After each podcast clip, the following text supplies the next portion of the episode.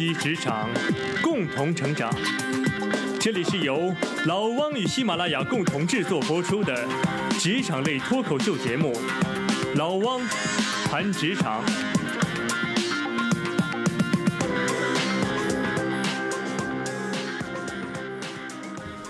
大家好，我是老汪，欢迎来到我们的老汪谈职场。时间呢，真的过得很快啊！一转眼，五月份已经到了，我们的五一节啊也过去了，草长莺飞啊，夏天马上就到了。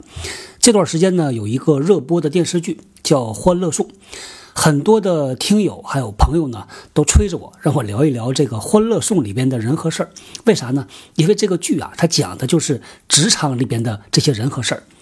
韩寒呢，在《后会无期》里边啊，他写过一句话，他说：“小孩才争对错，大人只看利弊。”今天呢，我就以这句话为发端，和各位来聊一聊。在《欢乐颂》的第十六集里边，有这么一个情节啊，关关的同事米雪儿生病了啊，米少呢就把他没有完成的这个工作啊交给了关关啊，让关关继续跟进。这个报告交上去之后呢，哎，关关的经理发现有瑕疵啊，有基本的错误，于是他就批评了关关。而事实上啊，这个出错的地方呢。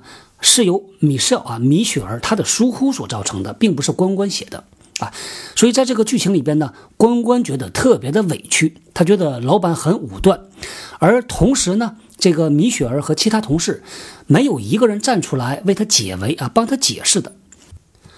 我们今天呢，就以这三个当事人的角度啊，来聊一聊职场里边经常能碰到的这些对错和利弊。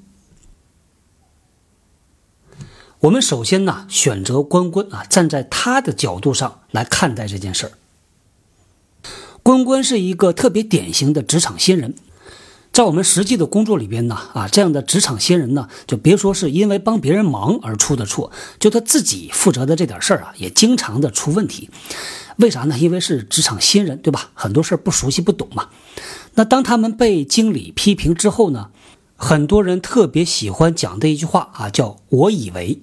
第一个反应啊，就是这不是我的错，这有各种各样的原因。如果这个经理啊再说那么两句，你就会看到很多人脸涨得通红，有一些女孩子就开始掉眼泪了啊！为啥呢？因为她觉得自己很冤枉。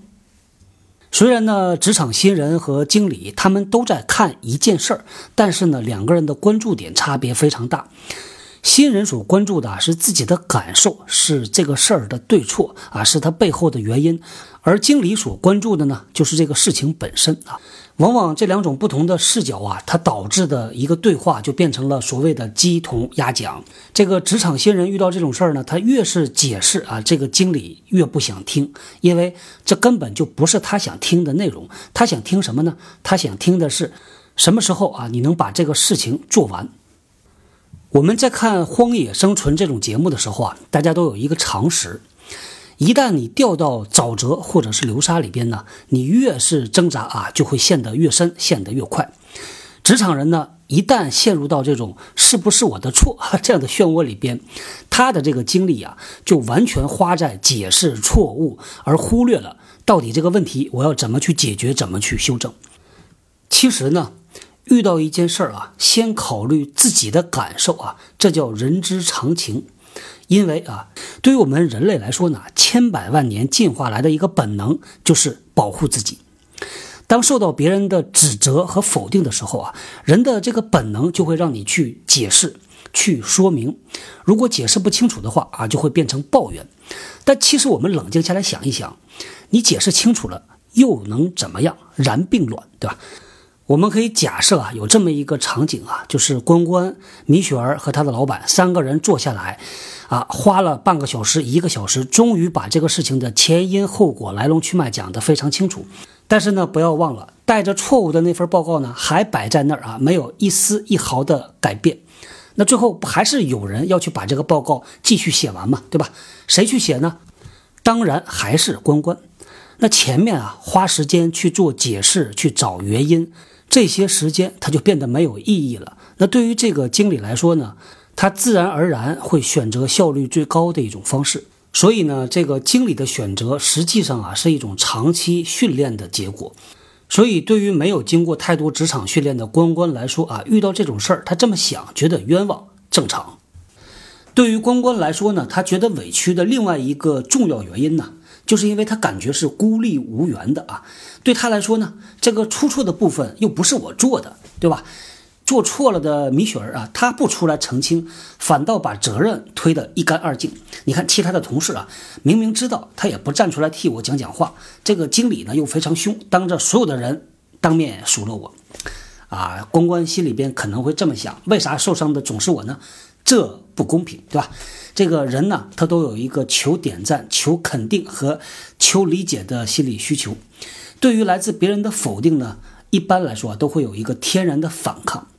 如果这种否定是来自于一个他不太那么容易反抗的别人啊，比如说父母、老师啊或者老板，这个反抗啊就会变成委屈，委屈的下一步就是不公平。所以在委屈这个词上面呢，我想说的是，能够抢走的爱人不算爱人，能够说出来的委屈，它不算是委屈。我们站在关关的立场上啊，去看待这件事儿的时候啊，你会发现，作为一个职场新人，关关有这样的想法，其实呢情有可原。其实呢，在这段情节里边呢，关关还就不经意间啊，真的做对了那么几件事儿，咱们来给他分析一下，他做对了什么。在美国呢，有一个著名的西点军校，在西点军校里边呢，一年级的新生，他们被要求。不管你的教官问你什么问题，你只准回答四句话里边的其中一句。这四句话是什么呢？第一句是 Yes, sir。第二句 No, sir。第三句 No excuse, sir。没有借口，长官。第四句话 Sir, I do not understand。啊，长官，我不理解。关关呢，虽然没有说上面的那话啊，什么 no excuse sir 啊，表一表态度，但起码呢，他没有去跟自己的老板去争辩，没有去解释，没有去吵啊。这个对于关关来说啊，他起码开了一个好头。那接下来呢，他跑到自己的好朋友安迪那儿去诉苦。安迪呢，是一个熟悉职场游戏规则的这么一个 啊职场高管。所以安迪呢就帮着关关啊分析了一下他遇到的这个事儿啊，告诉他你应该怎么做啊，这叫无心插柳柳成荫啊，这就是我们以前呢经常讲的，如果一个人职场上啊想获得快速发展的话，需要高人指点，贵人相助，小人监督啊。你看，对于关关来说呢，他遇到了自己职业生涯里边的一个高人安迪啊，给他做了指点。搜索关键字“人呐”，在新浪微博和微信公众号中找到老汪。通过微信公众号，你不仅仅可以听到更多节目，也可以看到和本期节目相关的更多的内容。我们结合关关的这个故事啊，回答啊听友的一个问题：对于职场新人来说，当新人做错了之后，要怎么样的保持不慌？在职场里边呢，有的时候啊，感觉受到了委屈，解决的思路和方法呀，啊，给大家说三句话。第一句话呢，叫远离当下的场景，不要陷在里边。第二句话呢，要把当下的这个情绪啊，把它剥离开。第三句话呢，要尝试着去转变自己的视角。简单的说，就是离得远一点，变得冷一点，想得开一点。那我们回头来看关关啊，他做没做对呢？这三件事儿啊，还真的都做到了。默默的离开，就是远离当下的场景。找安迪啊，就是在做第二件事儿和第三件事儿啊，做的不错。对于关关来说啊，遇到这种事儿呢，他第一个冒出来的一定是情绪，而不是一个理性的分析。所以呢，凡是遇到了类似的问题，我们第一个要解决的就是自己的情绪。要找到一两种能够让自己的情绪啊迅速平静下来的办法。我想呢，每个人的办法啊都会不同。比如说我，我遇到这种时候呢，我就会选择脱离当前的环境，站起来走出去啊，喝杯咖啡压压火，然后再坐下来再反思。最麻烦啊，最担心的莫过于当你在气头上的时候。口不择言，越想越委屈，越说越气愤，进入一种自嗨的状态。之后呢，就非常有可能做出那些让你后悔的事儿，或者说出让你后悔的话。很多时候啊，当两个人进入到一个情绪化的状态的时候呢，这个话啊是话赶话的，一句话叠加在另外一句话上面，两个人的情绪啊不断的往上垒垒垒，最后呢超过了一个限度就咔嚓垮下来啊，摔碎一地，两个人友谊的小船啊也就容易在这个时候翻掉。当这个情绪啊处理好之后啊，下一步要做什么呢？啊，这个时候就开始要用你的逻辑和分析了。把之前遇到的这个场景想要说的话，把它写下来。举个例子啊，比如说可以这样写：今天我犯了一个错误啊，我打算这么办，隐瞒下来不说。但是呢，又觉得不好，觉得早晚会被发现，或者提出来啊，这不关我的错啊，不啦不啦不啦，可以继续的写下去。你写着写着，你会发现，慢慢的你会把自己的情绪和自己的逻辑分析把它剥离开，同时呢，让自己的这个节奏啊降下来啊，让思考不再受情绪的影响。这是建议大家的另外一个办法。当你处理好了情绪，通过啊写下来来进行反思，你就会看到整个过程里边自己所做的那些不对的事儿，那些错和漏的地方。反思到底是哪些话说的不对，到底是哪些行为啊造成的这个错误。如果能补救，那就补救；如果无法补救，就引以为戒。如果是对于那种自己想清楚或者解决不了的问题，那可以怎么样呢？借助外力嘛，对吧？可以去找自己身边你信任的同事啊，问问老板。很多时候啊，一个人是没办法解决所有的事儿的，因为本身呢，工作就是一个协作的过程。很多时候呢，当你经过了很长一段时间，你再回头去看当年那些大不了的事儿啊。对你现在来说呢，可能只不过是一盘下酒菜，没有所谓过不去的火焰山。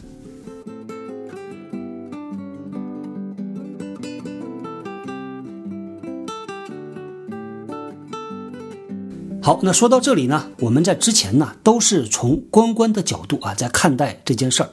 接下来呢，咱们把频道换一换，切换成他经理的这个角色，从他经理的角度来重新看待这件事儿。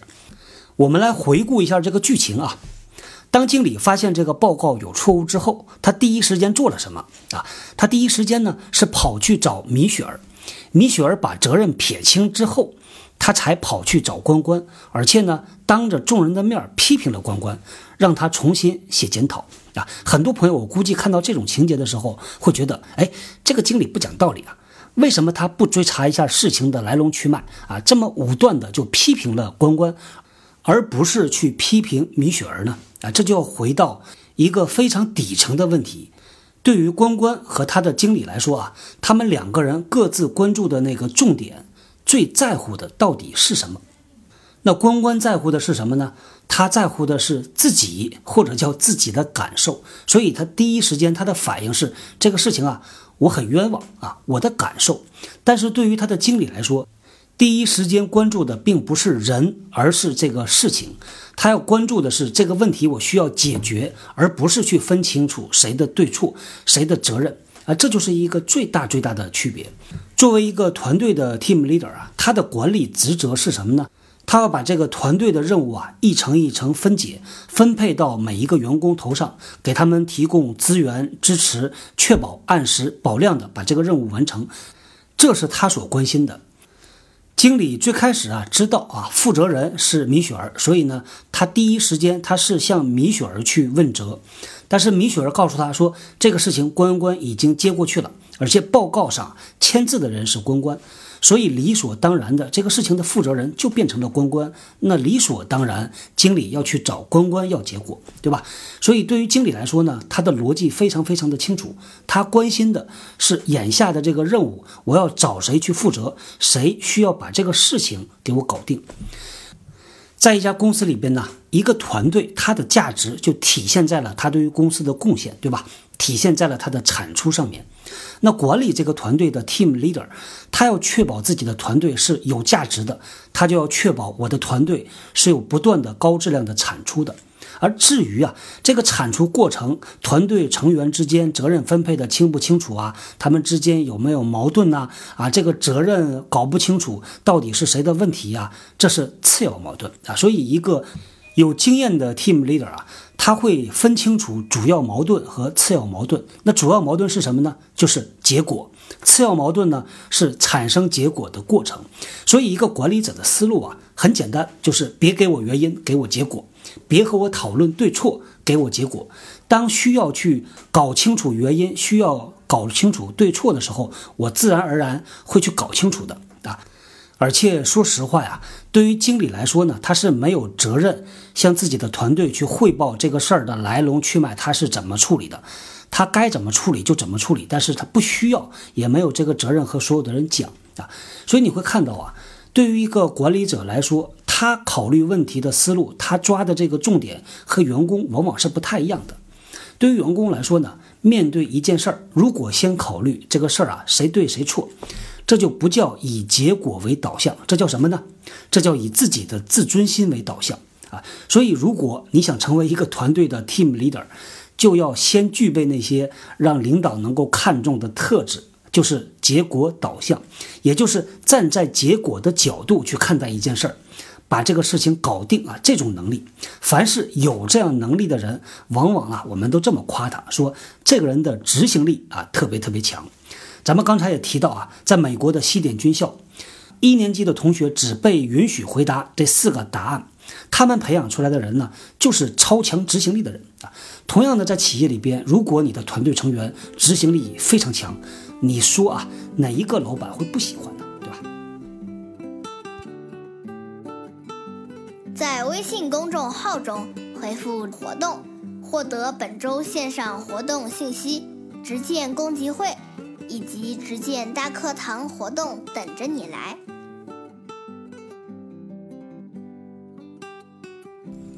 好，我们说完老板的视角之后啊，咱们把这个频道啊再调一调，我们来调成办公室里的其他人啊，包括了那个出错的米雪儿，看一看他们是怎么想的。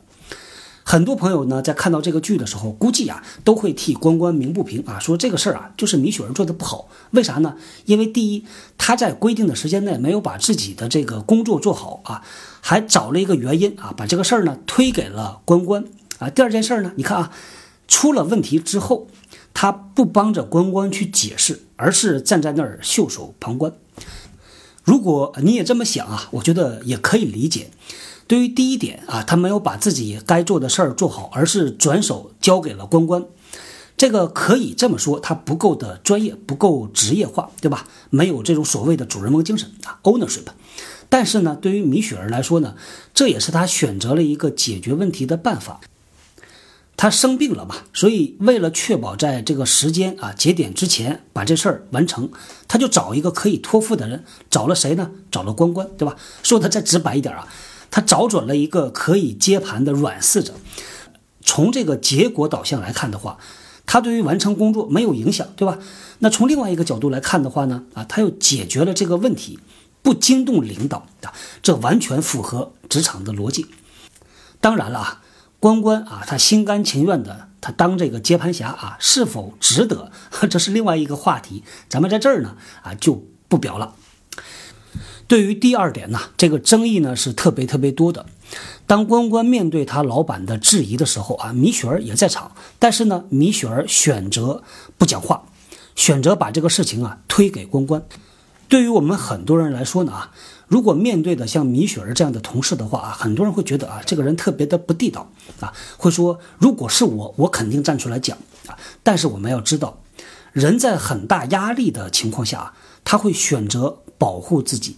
躲避风险、趋利避害是人的天性，所以对于当事人来说啊，这是他的选择。如果换成您的话，您可能说啊，我坚决不这么做，我一定要挺身而出为他讲话啊，这是你的选择。但是你不能用自己的底线和标准来要求别人，对吧？在职场中，每一个人呢都有他自己的立场和他为自己建立的一套生存法则。你可以选择啊，不接受、不原谅这样的做法。但是呢，你不能因为自己的这个标准很高而拿你的这个标准去要求别人。那还有一句话叫“站着说话不腰疼”啊，事到临头，试问能不能做得出来啊？这也不一定。很多时候呢，我们就想当然用自己的这个假想的标准去要求别人，换成自己是当事人的话，这种心情呢，还会放大自己的委屈和放大自己的不公平。那说的再严重一点，它有可能会影响到你的职业的判断和你的职业决策。其实呢，这就是最真实的一个职场生态，一个真实的职场环境。说的直白一点啊，这个同事的关系啊，它本质上是一个协作关系。能不能成为朋友啊？那叫缘分，对吧？那是一个副产品。来上班呢，对于每个人来说都是赚钱养家、买米下锅。他是为了自己的一个薪水和职业发展，他不是来匡扶正义、来拯救小白的。所以呢，同事之间的关系啊，是直接牵扯到经济利益的。也就是说呢，在一些情况下。同事和同事之间的这种竞争，其实比在大学里边同学和同学之间的竞争远远要残酷的多得多啊！所以在职场里边呢，也不要用自己的这个职业标尺去丈量别人的行为。有可能你认为不好，你可以选择不去做啊，但是你没有理由要求别人按照你的标准和底线去做。我有一个感慨啊，在职场的丛林里边呢，我们每一个人呢都在不断的进化。有的人选择进化成为一条毒蛇，有的人选择进化成为一头野猪，有的人选择进化成为一头狮子，啊，豹子、大象、长颈鹿。之所以长成了千奇百怪，是因为当我们遇到相同事儿的时候，每一个人的解读不同。对于关关来说呢，如果他没有遇到安迪，他很有可能啊，长着长着就变成了一个。职场怨妇啊，长着长着就变成了一条职场毒蛇。我一个高管的朋友跟我说过，如果有机会再让他从底层做起，他相信他已经能够做一个非常优秀的，可以和上司完成工作的一个好员工，因为他已经足够懂得每一个岗位所需要担的责任。作为公司的高层，需要正确的规划和分解所有的工作，发放到下面去。然后由公司的各个阶层的人完成这些工作，创造出利润，才能给股东一个交代。所以你说，公司每一个员工，他们所围绕的轴心是什么？工作。对，轴心就是工作。所以呢，上司他并不 care 你跟米雪之间发生了什么，他也不 care 这个工作到底谁完成的。你跟米雪在交接的时候，你犯了一个很大的错误，你没有检查之前的内容。但是你在最后一页签上你的名字，这就代表你需要为这件事情负所有的责任。你的上司批评你合情合理啊，你没有必要喊冤。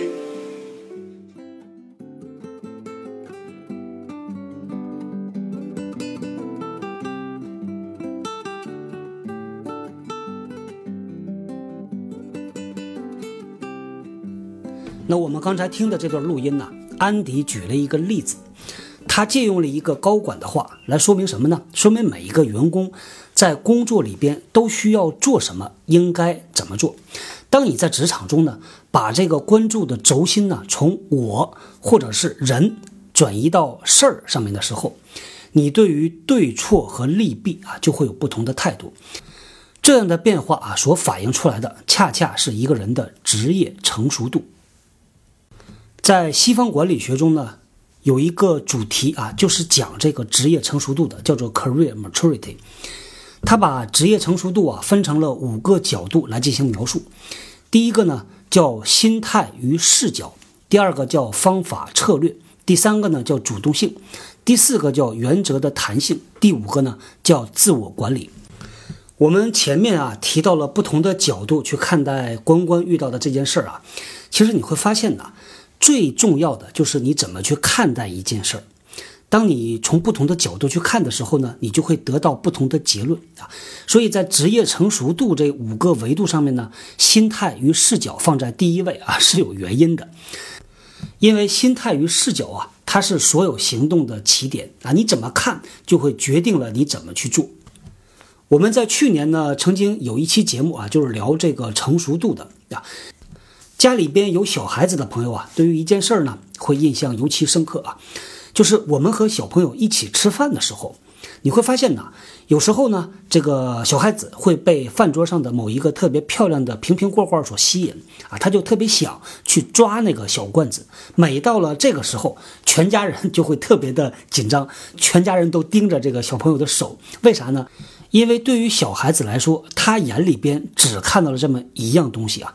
小朋友呢，他的关注点非常的集中，往往关注的就是一件事儿、一样东西。而对于成年人来说，这不一样。很多会开车的朋友呢，在最开始学车的时候啊，会有这样的经历。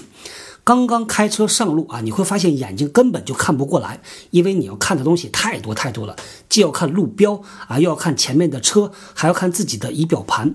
但是随着你的技术越来越熟练，你的这个视野呀会越来越开阔。到了炉火纯青的时候啊，很多人有这样的体会。开出去五分钟、十分钟了，完全回忆不起来刚才我开的那一条路上啊，究竟看到过什么？因为对他来说呢，很多都已经变成了用眼睛的余光加上条件反射去做判断啊。一个人成长的过程呢，也是经历过类似的这个阶段，从看一个点到看一个面，从非常用力的去关注到不经意间就能够抓得住，从有意到无意啊。这是一个人在成长的过程里边呢，他的视野宽度啊会由窄变得越来越宽广，他能够站在不同的角度啊去看待问题。当他能够站在不同人的立场上去看问题的时候啊，这就多出来一个能力，叫什么呢？叫同理心，就是感受别人感受的能力。除了视野变宽广啊这个变化之外呢，一个人长大了啊，他另外的一个特点就是他的视野变得更加的远了。我不知道有多少朋友有类似这样的经历啊，同样的一件事儿啊，比如说跳槽换工作，或者是在工作里边遇到各种不顺心的情况啊，就像关关遇到的这种事儿一样。当你关注的是当下的时候啊，你可能会得到一个结论，比如说老板对我不好，老板对我不公平啊，我要换工作。但是呢，当你把这个目光放得特别的远，比如说用三年、五年的时间维度来看，哎，你可能会得到一个完全不一样的结论。你可能会觉得这是我的一个锻炼，这是我发展的一个机会，我一定要抓住它。在我们的人纳微信公众号里边呢，有一篇文章啊，专门介绍这个 career maturity。职业成熟度，感兴趣大家可以在我们的微信公众号里边回复“成熟度”这三个字啊，给你看这篇文章。说到这儿呢，咱们来扣一下题，呼应一下我们前面说的那句话：职场没有欢乐颂，官官才争对错，安迪只看利弊。好，那关于欢乐颂啊，咱们今天呢就暂时先聊到这儿，以后有机会呢咱们接着聊啊。这个剧还是挺有意思的啊，值得一看。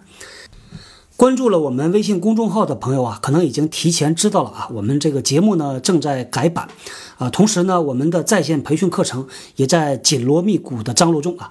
到了五月中旬就会推出来，也希望呢大家一如既往的支持老汪和我们这个节目。我们的视频节目啊，第一期也已经上线了，在我们的微信公众号里边啊，您回复视频就能够看到我们的第一期节目。那在这儿呢，我要做出一个特别的预告啊。在下个礼拜，我们会推出一个系列，我们会对这个世界上共享经济的鼻祖级公司啊，全球估值最高的独角兽公司，来自于硅谷的一家公司，我们做一个专题报道。在过去的三个多礼拜时间里边啊，我跑他们公司跑了好多趟，和啊他们公司里边很多的同事员工啊都聊了天儿，采访了他们啊。我自己呢觉得收获满满，也真的迫不及待的要把我的一些观察体会分享给我们的听众朋友。我自己呢都非常期待着下个礼拜的这一系列节目啊。好，咱们今天呢就聊到这儿，我们下个礼拜接着聊，拜拜。搜索关键字“人呐”在新浪微博和微信公众号中找到老汪。